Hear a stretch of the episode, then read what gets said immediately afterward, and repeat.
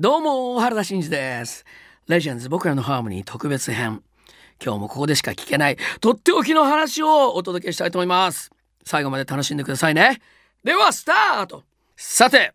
音楽を始めてですね私、えー、まあアマチュアから考えればもう40年以上になるわけなんですけどね。あの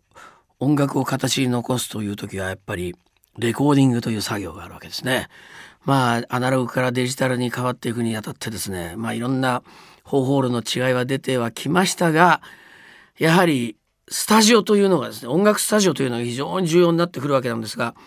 今でこそ、えー、自分のスタジオを持ってまして、えー、箱根にもですね非常に素晴らしい音楽スタジオができてるんですが、えー、でも海外でのレコーディングやいろんなところでのレコーディング、えー、やっぱりそれぞれにあるまあ素晴らしいスタジオをね使ってきました。まあその中には世界的なスタジオもありましたけどね、えー、本当にやっぱりスタジオっていうのは非常に音楽家にとって大きな意味を持つ場所なんですね、えー、テクノロジー的にもですね、えー、本当に僕はもう非常にそういうとこまで興味があるもんですから、えー、特にそのアナログからデジタルのこの変化の時期をずっとこう実際に現場で使いながら、えー、辿ってきましたのでねこれはまあ、まあ、興味があるというかもう必然的な状況ではあるんですね。えー、まあ、今箱根にあるスタジオっていうのは僕の中で本当に理想的な状況であろうかと思います。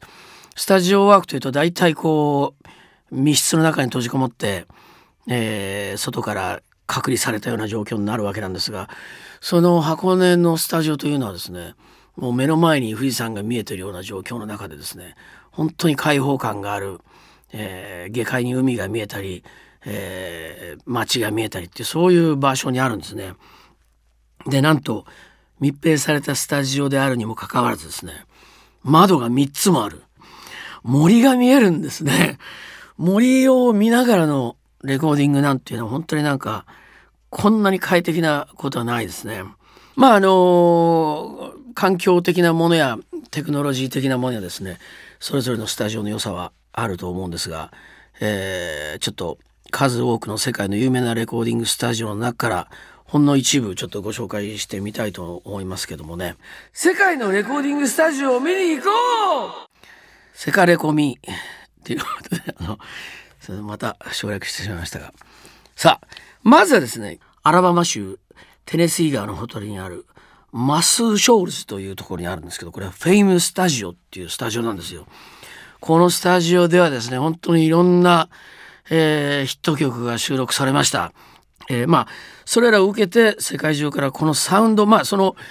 昔特にアナログの時代はそのスタジオの音っていうのはすごいあったんですよ。えー、まあミキシングエンジニアの方のそのセンスが生かされたりとかあとドライなエリアにあるスタジオだとものすごく例えばドラムの音が乾いた音がするとかですね。すごくそれはありましたね。昔カリフォルニアですぐなんかアメリカってレコーディングするみたいなのが流行った時期があったんですがでも確かにその違いは本当にその当時としてはあったと思います。今のちょっとレコーディング方法やシステムで考えると、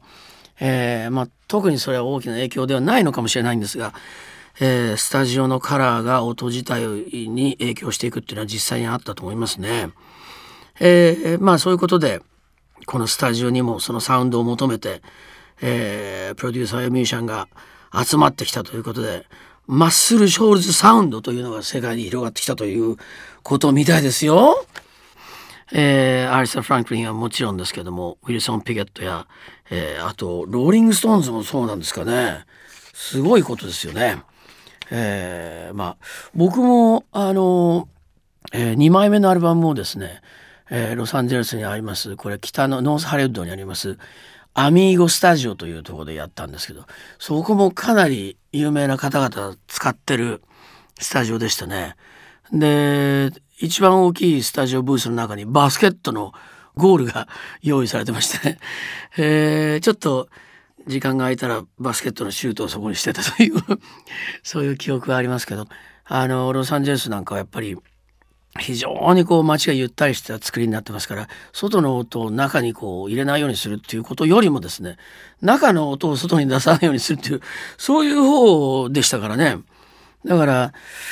そういうスタジオのテクノロジー的には東京にある方がやっぱ相当かなり厳密に作られてたんじゃないかっていう気もしましたけどね。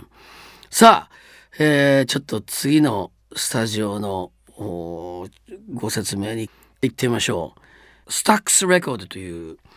とこなんですけどね。これはテネシー州のメンフィスにあるレコードレーベルで、えー、そのスタジオなんですね。えー、本当にこれは、えー、サザンソウルメンフィスソウルというまあブラックのソウルミュージックの制作に非常に貢献したスタジオということなんですけどね、えーまあ、本当にここもいろんな方が、えー、やってますそしてすごい歴史がありますね。やっぱりこうスタジオでの音のカラーっていうのはあるんでしょうね。レコーディングスタジオで本当にちゃんとしたレコーディングをやるっていうのはまあやっぱり1960年代70年代から考えるとミュージシャンにとっては本当に憧れの、えー、仕事になったと思いますね。僕もそうでしたけども。さあ、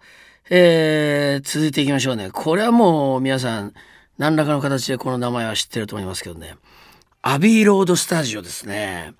あのビートルズのジャケットで、えー、交差点を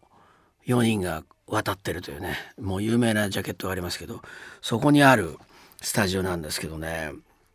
えー、僕もこれは昔、えー、最初にイギリスにこれ取材で行った時にアビロードスタジオまでは行きましたね、えー、思い出されます、えこれは、えイギリスのレコード会社 EMI によって1931年に開設された録音スタジオなんですね。ビートルズはもちろんですがクリフ・リチャードやピンク・ロイド、えー、シャドウズなどがね録音したということで非常にまあとにかく有名なスタジオですね。えー、建物としてはもうすごくこう味わいのあるとこに最新の機材がはめ込まれてるというそういう感じなんですが大体イギリスの建物ってもうまあニューヨークの古いとこもそうですけどえー、いわゆる、えー、石造りの長屋の建物がずっとこうそれ多分火事やいろんなことも計算してそういうものができた時代があったと思うんですがそこをですねずっと百何十年経ってる建物をそのタウンハウスとして作られた、えー、そこにスタジオが作られてきたということなんですけどね。なかなかアービーロードスタジオぜひ一度観光とかで行かれたら行ってみてください。まあレコーディングで行ってもいいですよ。